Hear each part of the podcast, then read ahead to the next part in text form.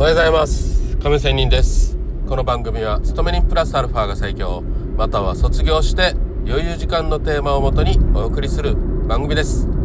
明けましておめでとうございます今日から2022年の1月1日元旦ということでさあ、えー、今日からまた頑張っていこうと。ねお互い皆さん頑張っていきましょう。さあ今日は私のこれからと。いうことで話をしたいと思います。えー、去年は本当に本当に長い辛い日々が続いていたものに終止符を打ちました。はい。えー、人生の伴侶とお別れしました。でね、えプラスして子供、娘がいたので、もう本当にもう苦渋の決断で、もうね、相手を信頼して、まあ、ね、とりあえずお別れということになりました。まあそれはね、もう相手があってのことなので、私も相手が言う通りにやってあげたというような感じです。まあ私の思いとはまあ違うんですけど、やっぱりね、娘もいますし、ね、いろいろ前に方向に私も、私自身も進みたいということで、そうしましたということで、まあ報告新年早々に変な話をしていますが、まあこれ私のね、実は頑張るぞという意味を込めてね、話をしているつもりです。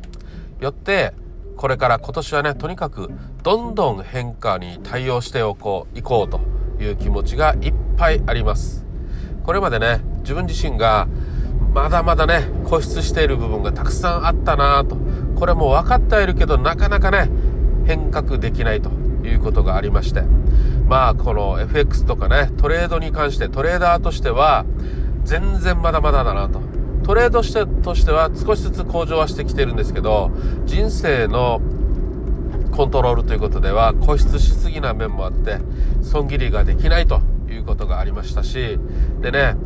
まあたくさん当然利益確定、ね、人生の利益確定、たくさんね、得るものはたくさんありました。まあそれはね、みんなと同じように経験というね、獲得したものがたくさんありますので、え、これもたくさん発信していく中で、何か、え、あなたのお助けに、またね、え、何かのためになればということで、私も話しながら、そしてお互いね、精進していこうという気持ちでいっぱいです。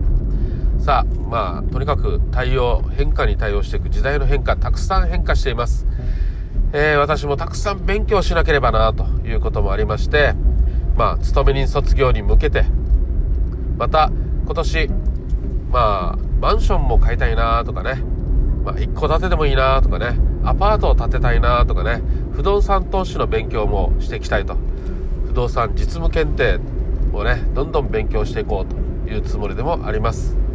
はい。まあ、たくさんね、えこういう話もこれからしたいなと思っていますので、今年もよろしくお願いします。ということで、今日は終わりたいと思います。明日からまたたくさん細かい話をしていくぞ。